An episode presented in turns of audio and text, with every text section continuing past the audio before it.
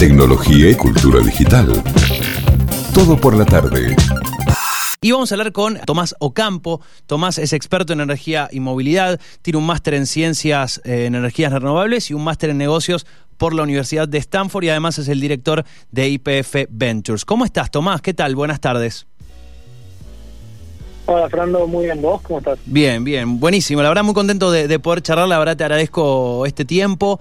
Eh, es, es algo que, la verdad, me apasiona, me apasiona también poder compartir, que nos puedas compartir tu experiencia y tu visión y entender qué es lo que está pasando, ¿no? Dentro de lo, que es el, rubro, por así decirlo, de, de, las empresas de tecnología que apuntan a, eh, bueno, un término que, me, parece muy interesante, que es eh, waste to energy, ¿no? Convertir basura en energía, en algún tipo de, recurso que podemos utilizar, pero también, por otro lado, empresas enfocadas en... Eh, ser más, limpias, más, más clean, pero también activamente en luchar contra ¿no? Eh, los diferentes aspectos del cambio climático. ¿Cómo, cómo empieza tu trabajo y, tu estudio eh, y empezás a poner el foco? ¿Cómo es el camino hasta poner el foco justamente en este tema y llegar a este máster en ciencias energías renovables? Sí, yo, yo empecé mi carrera medio medio raro y con varias como desvíos, pero yo empecé mi, o sea, siempre de chico y, y, tuve la suerte también de, competir mucho navegando, que uno creo que aprende a estar muy en contacto con la naturaleza. Y siempre de chico me interesó todo lo que tenía que ver con la sustentabilidad, eh, más tipo de estudio de ciencias, pero después yo empecé, yo trabajé unos años como abogado financiero y, y en mi trabajo como abogado financiero trabajé en el financiamiento de los primeros dos parques eólicos argentinos. Y trabajar en esos proyectos me, me abrió mucho la cabeza a los cambios que se vienen en energía y el potencial, digamos, que tiene tanto de, básicamente de transformar todo nuestro sistema energético de la, de la mano de las energías renovables. Y, y me parecían dos cosas, que por un lado iba a ser un cambio gigante de mercado que se va a dar durante la vida nuestra. Sí. Y, y después por otro lado que queremos que pase y que pase lo más rápido posible para para tener un sistema energético que no contamine. Entonces ahí eh, eh, yo solo trabajé como abogado financiero y me di cuenta que si realmente quería tener impacto en energías renovables, tenía que por un lado entender mucho más de finanzas eh, y después por otro lado entender algunos de los fundamentales de ingeniería de, estos proyectos. Así que me fui a, bueno, me, fui a hacer un máster en negocios en Estados Unidos y mientras estaba haciendo el máster en negocios apliqué y, entré a un máster en ingeniería en energías renovables, un máster en ciencias, que no, no, soy ingeniero ni por cerca, pero básicamente me pasé después dos años haciendo clases de ingeniería en baterías de litio, movilidad eléctrica eh, y, y, también energías renovables y sobre todo energía solar. Eh, y bueno, eso ya fue hace seis años y, bueno, a partir de ahí después hice varios, varios proyectos en, todo este campo. Bueno, con esta introducción abriste una puerta enorme, ¿no? A, lo que está pasando y, como decías vos, a, al desafío de lo que se busca que suceda pronto, ¿no? Lo antes posible, decías, de este cambio, de este quiebre. Eh, si tenemos que hablar del, presente, de lo que está pasando, es muy amplio hablar de, energías renovables, vos dijiste, ¿no? Energía solar, energía eólica, eh, pero si hoy pensamos, eh, tengo la idea de una empresa de tecnología, es una startup, está buenísima, pero no está pensada con una base de sustentabilidad. La verdad es que mi empresa, la idea está bárbara, pero no la vertical de, sustentabilidad o esa parte no la tenemos bien resuelta. Eh, eso hoy ya es un paso para atrás, ¿no? Digo, hoy si una startup nace o una empresa de tecnología nace, me imagino que estos valores y estos elementos ya los tiene que tener integrados, o al menos me imagino que a eso apunta también tu trabajo. Sí, total, igual mi, trabajo apunta como, como pura y simplemente en, invertir en nuevas como compañías de, startups de energía y de, y de movilidad y temas de ciencia de materiales, pero pero creo que la pregunta como más general de, de de, sí, cómo nacen nuevas startups hoy y si tienen que tener un ángulo de sustentabilidad, creo que va eh, va también a qué hace que sobreviva una startup, ¿no? Una startup depende mucho de tener el mejor talento, porque si te pones a pensar, todas las startups son bastante locas, ¿no? Como son compañías que, que de repente están desarrollando una nueva tecnología y quieren ganarle a los gigantes, ¿no? Tipo Netflix, ganarle a Blockbuster cuando Netflix no existía. Eh, Entonces las startups viven y mueren en base al foco y en base al talento que, que, traen. Y, y, hoy en día creo que es clave para traer talento mostrar que estás haciendo una diferencia en el mundo, ¿no? eh, eh, como, como que realmente lo que estás haciendo va a ayudar a la sustentabilidad o a crear trabajo eh, o, a tener digamos, un impacto positivo en la sociedad. Ahora, si, si hablamos de, de, este 2021 en cuanto a los desarrollos que hay, eh, estamos viendo eh, la, el, avance de la movilidad eléctrica, hay ya vehículos eh, híbridos aquí en Argentina, eléctricos totalmente hay, no tanto, la infraestructura todavía no, no, no está, digo, demasiado desarrollada como para decir encontrar no una estación de carga en cualquier o cada tanta cantidad de, cuadras o tantas estaciones en una ciudad, pero eh, si hablamos de, el desarrollo de, estas estructuras eh, o infraestructuras que apuntan a nuevas maneras de, obtener energía de manera sustentable. ¿Cuál es el panorama hoy, en este 2021, Entiendo que es muy amplia la pregunta, pero ¿cuál es en general el panorama hoy? ¿Como el panorama específicamente en Argentina? Eh, no, no, no, digo en general, eh, desde tu punto de vista y desde tu trabajo, eh, viéndolo a nivel más global. Sí, el, panorama, o sea, la pregunta es amplia, pero es, es, interesante. Creo que el panorama tiene mucho que ver con dos como curvas de costos, que es lo rápido que está bajando el costo de la energía solar sí. qué rápido que está bajando el costo de las baterías. Básicamente esas dos cosas en los últimos 10 años bajaron de precio un 90%. Eh, entonces empezás a ver, o sea, por eso es que empiezan a aparecer, digamos, empieza a crecer en el mercado, sobre todo los países desarrollados, los autos eléctricos. Eh, hoy hoy en día como la nueva energía que, que, se está, digamos, como proyectos nuevos de energía cada año, la mayoría son renovables, eh, y eso tiene que ver con esas dos curvas de costos que bajaron muchísimo el costo del costo de los paneles y de las baterías. Y a partir de que bajan de costo, en el caso de las baterías también se vuelve más eficiente por kilo de batería, la cantidad de energía que uno puede transportar, te empieza a desbloquear soluciones, ¿no? Te empieza a desbloquear soluciones, sean autos, sean nuevas bicicletas eléctricas. Eh, ahora se puede salir a la bolsa una compañía que lo que está tratando de hacer son drones para personas, básicamente como helicópteros, pero totalmente eléctricos que eso tiene un montón de ventajas.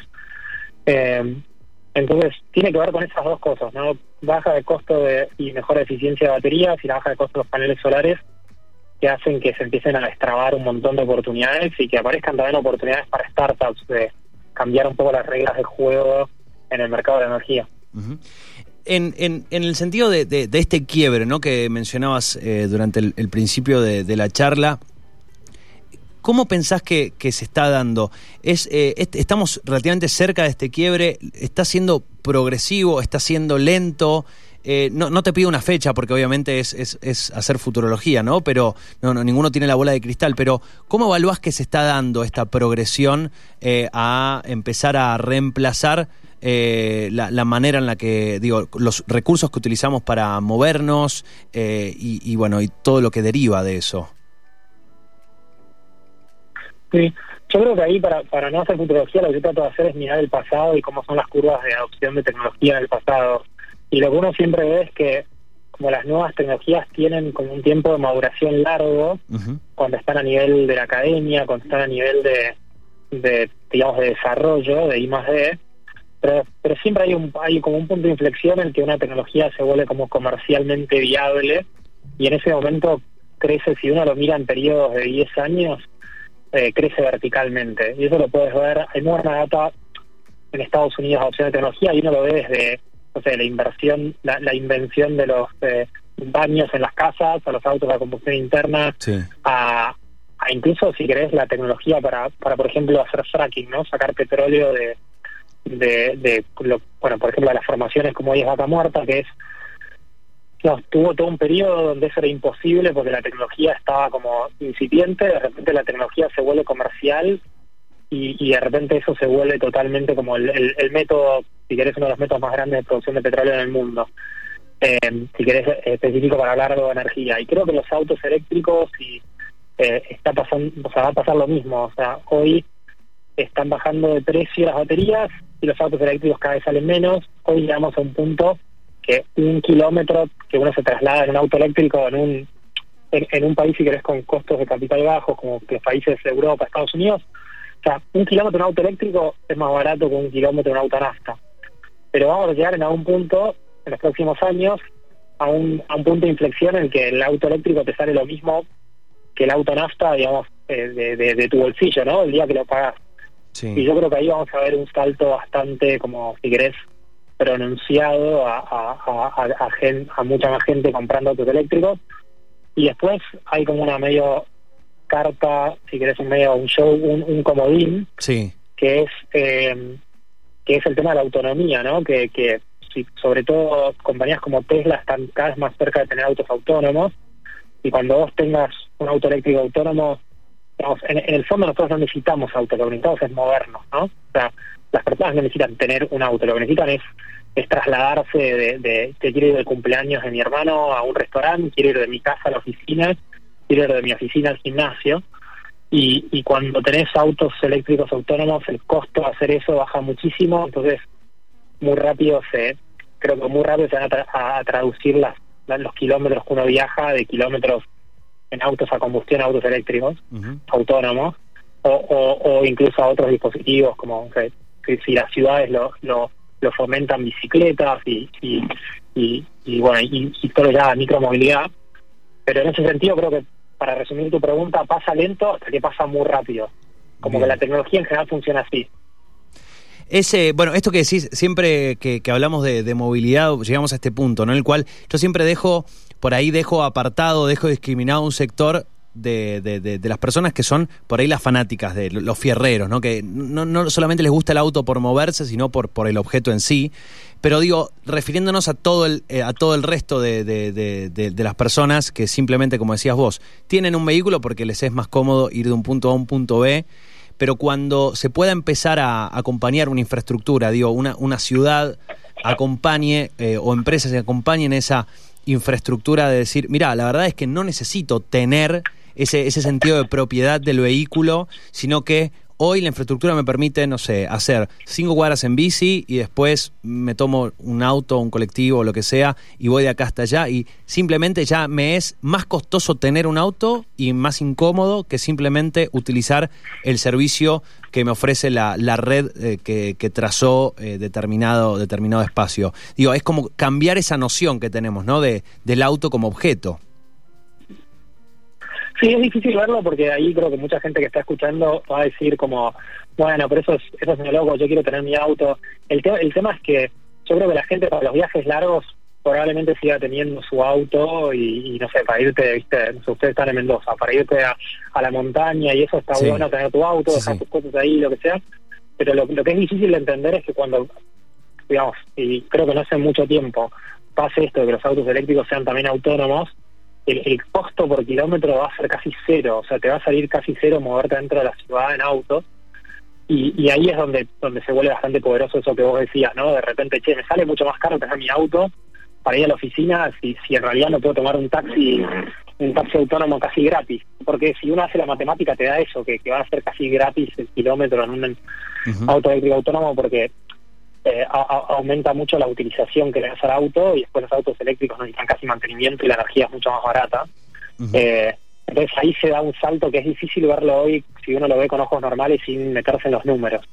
Eh, y después sí lo que va a pasar es que como, cuando va, como va a bajar mucho el precio, yo creo que van a aumentar mucho los viajes no por oferta y demanda y entonces ahí las ciudades van a tener que, que tratar de atacar el, el 46% de nuestros viajes, que son menos de 5 kilómetros, eh, dice que, que, que, la gente lo haga lo más posible en, en, dispositivos más chiquitos que un auto que pesa mil kilos y lleva una sola persona, ¿no? Claro. Eh, entonces ahí tenés todo el tema de las ciudades empujando a hacer tipo bicisendas, eh, una movilidad con un tamaño más lógico para lo que para, para lo que son los viajes cortos. Eh, así que yo creo que por ahí vienen los próximos, digamos, si querés, 10, 15 años de, de cambios de movilidad.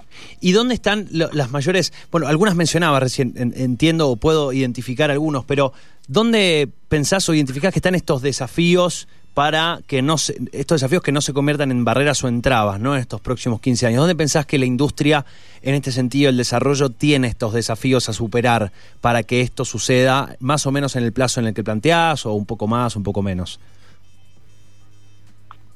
No, los grandes desafíos tienen que ver sí, con, con eh, a ver, lo rápido que uno puede crecer la infraestructura para hacer autos eléctricos, ¿no? Lo rápido que uno puede escalar las minas de níquel, la, la, las, las minas de litio creo que van a escalar rápido, pero todo, todo lo que es, digamos, materiales para baterías, eh, para, para, no sé, eh, lo que se llaman tierras raras para hacer imanes, los imanes que se usan en los motores, eh, todo, todo, o sea, pensar que estás construyendo, o sea, hacer un auto eléctrico es muy distinto que hacer un auto como interna y uno tiene que crear casi como una cadena de suministros totalmente nueva. Entonces, los desafíos, en mi opinión, vienen bastante por ese lado. Eh, Pero bueno, están, están, digamos, muchas empresas corriendo atrás de, de, hacer eso. Eh, bien, bien. Ese, bueno, vos trabajás también como, digo, como lo, decía al principio, ¿no? Como Managing Director allí en, IPF Ventures y entiendo que también estás eh, muy atento y trabajás junto con otras empresas en, su expansión hacia Latinoamérica. ¿Dónde está eh, hoy puesta el, foco de, la innovación en cuanto a energías renovables?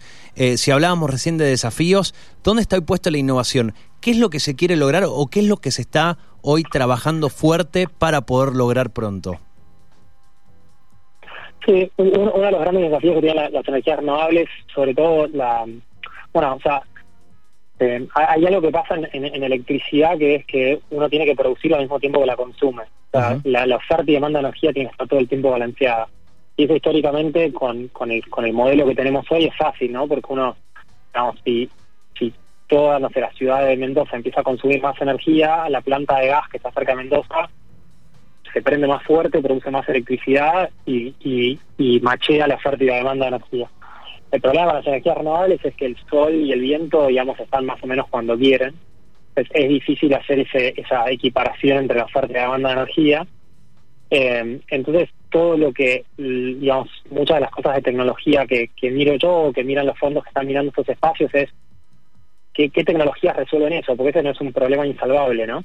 Eh, es un problema que se puede resolver de, muchas maneras, pero una, una forma es, es con baterías, eh, mejores baterías que uno pueda, digamos, cuando hay mucho sol durante el día en Mendoza eh, y se produce mucha energía solar barata, acumular esa energía y después repartirla a la red más tarde, eh, o, dar de alguna manera incentivos para que la gente y el sistema gaste más energía cuando más sol hay.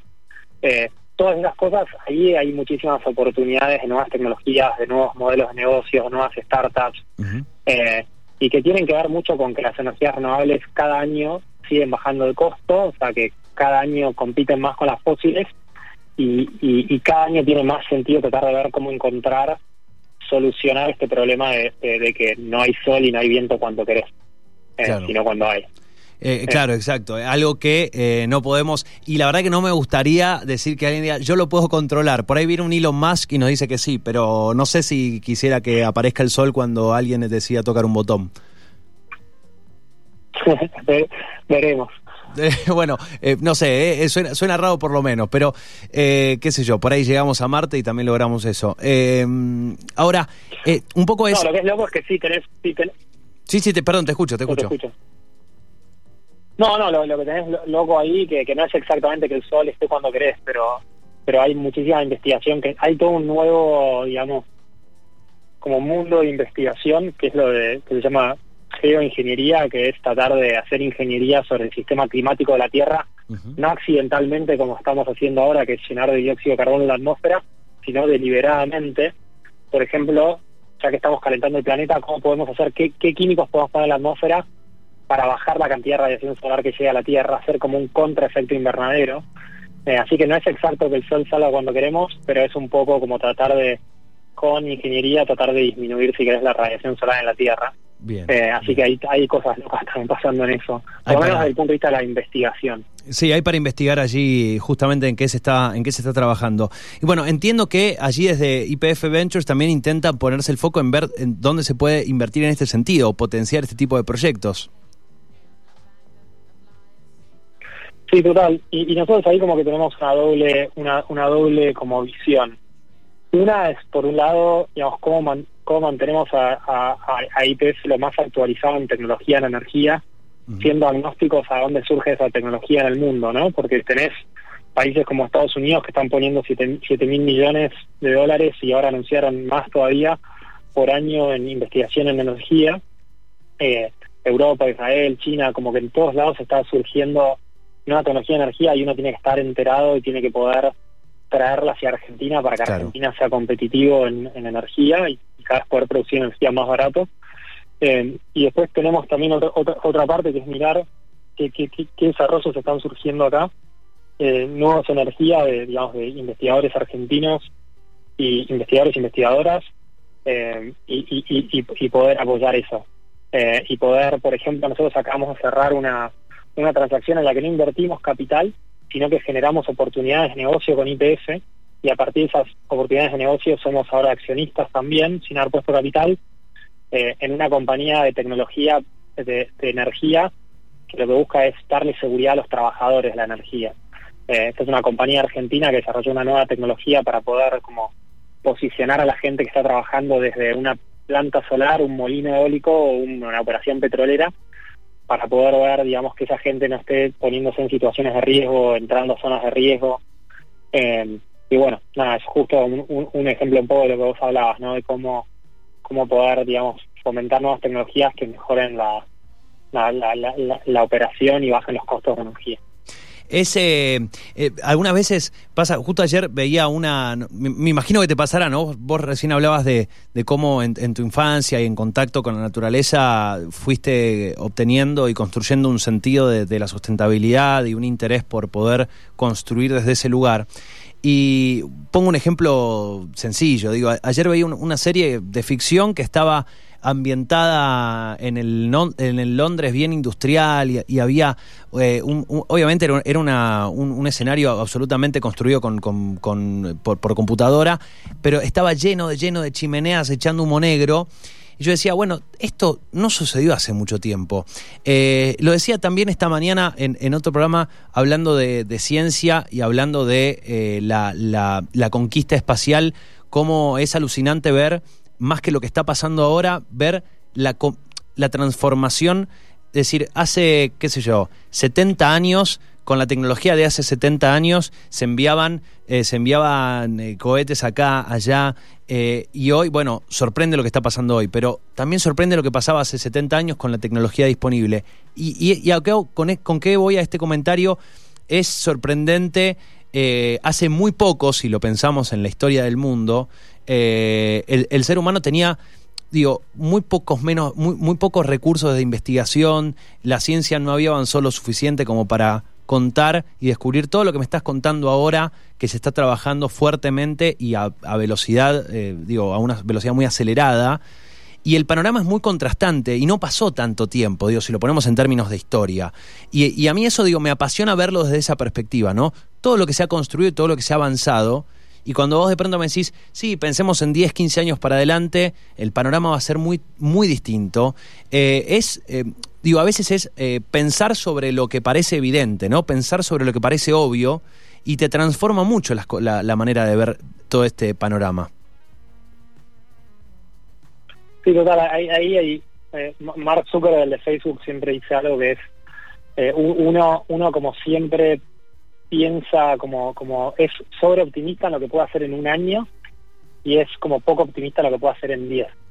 ¿no? Y, y, y, es bastante así, o sea, en 10 años pueden cambiar muchísimas cosas, tanto a nivel como personal, digamos, uno en 10 años puede, de, no sé, en 3 años aprender a hacer, no sé, eh, coding en inteligencia artificial y de repente en 10 años estás trabajando eso, siendo uno de los top del mundo, eh, eso a nivel personal y después a, nivel tecnología, a nivel infraestructura, tal cual, o sea, el, el, iPhone apareció hace no mucho más de 10 años y cambió totalmente, o sea, hoy todos tenemos smartphones en la mano.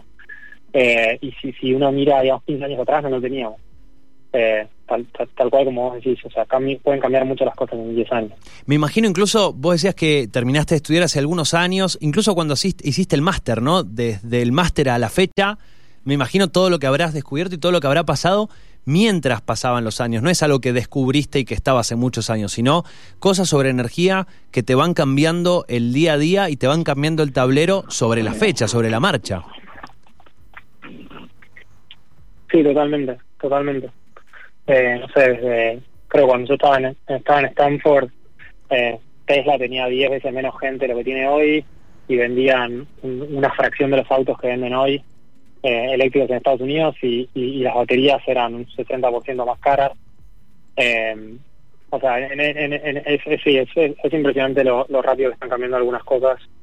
Eh, pero bueno, es como que tienen que llegar, es como que los sistemas están en equilibrio hasta que se rompen esos equilibrios, ¿no? Y medio a tu pregunta anterior, creo que esas cosas todavía están evolucionando y después llegan a puntos de quiebre en el que crecen muy rápido y todavía eso creo que está por delante en los próximos pocos años.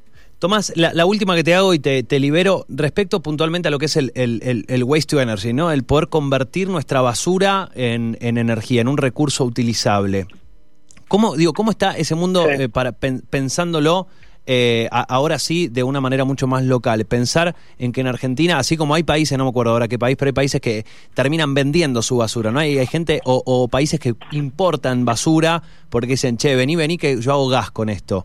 Eh, ¿Cómo, cómo eh, se encuentra, digo, el panorama actual para pensar que Argentina pueda empezar a, trabajar fuerte o una campaña fuerte o, una, una proyección fuerte en empezar a convertir nuestra basura en recurso? Sí, no, no sé si va a dar. Eh, yo, yo justo para preguntarte, yo tuve una compañía que, que lo que hacíamos era usar análisis estadístico, en particular Machine Learning, para, para tratar de mejorar algunos procesos en plantas que queman basura para hacer electricidad, que es algo que se hace mucho en Europa. Eh, y, y ahora está también creciendo bastante en Asia, pero sí históricamente en Europa, porque en Europa no tenían terreno donde poner la basura, entonces ellos, digamos, la basura la quemaban y con la basura la queman generan calor y ese calor, por ejemplo, calefacciona, no sé, la ciudad de Ámsterdam, Rotterdam, eh, están calefaccionadas, digamos, edificios públicos con una central que como una central que produce calor eh, del quemado de la basura y después un poco de electricidad. Acá en Argentina que tenemos mucho más territorio, eh, creo que seguimos un modelo más como el como por ahí el americano, el de Estados Unidos, que es que tenemos las, las montañas estas de basura. Sí.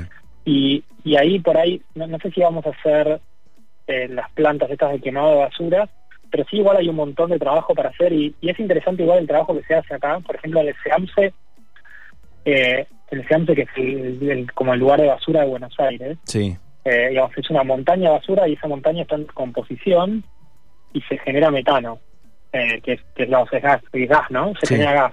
Y ese gas en el SEAMSE mismo se lo captura se lo, se lo, como se lo succiona y se mete en una turbina, en unos motores, y con esos motores generan electricidad.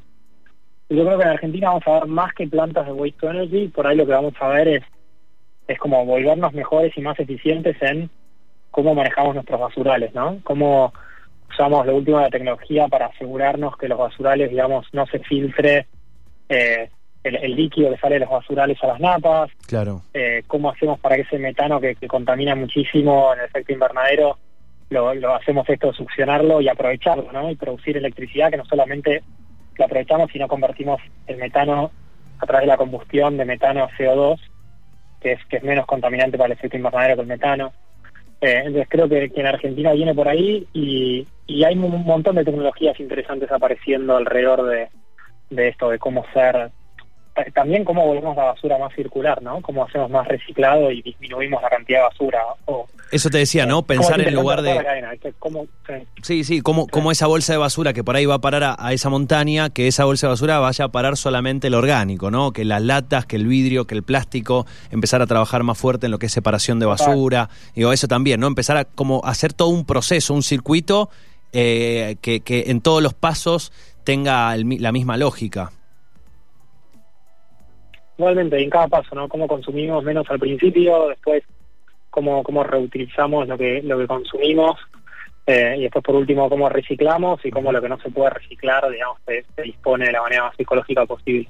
Creo que en todo eso hay, hay muchísimo por crecer, por aprender y por, por infraestructura que, que vamos a ir desarrollando en Argentina. Eh, porque todavía, digamos, estamos en, en, algunas zonas, digamos, con directamente basurales a cielo abierto, ni siquiera tratamiento de basura, pero bueno, toda la esperanza de que podemos, digamos, con conciencia social y, y, nuevos negocios y nuevas tecnologías, creo que podemos pegar bastantes saltos de calidad en los próximos años en todo lo que es todo lo que es eh, basura. Tomás, la verdad ha sido un placer charlar con vos. Eh, hemos conocido, aprendido y, bueno, sacado varias conclusiones entendiendo cómo se está trabajando, cómo se está moviendo todo este sector. Eh, y bueno, eh, no, tengo de hablar en 10, 15 años, ojalá hablemos antes, que tengamos más oportunidades para ir hablando, pero bueno, con el, con el foco puesto en ver cómo se adelante de nuestros ojos, de nuestros ojos se va transformando este panorama que, describís a lo largo de estos minutos. Así que muchas gracias por esta charla. No, Fernando, un placer. Un gran abrazo. Abrazo grande, que estés muy bien. Hasta luego. Allí escuchábamos ¿eh? la palabra de Tomás Ocampo. Tecnología y cultura digital. Todo por la tarde.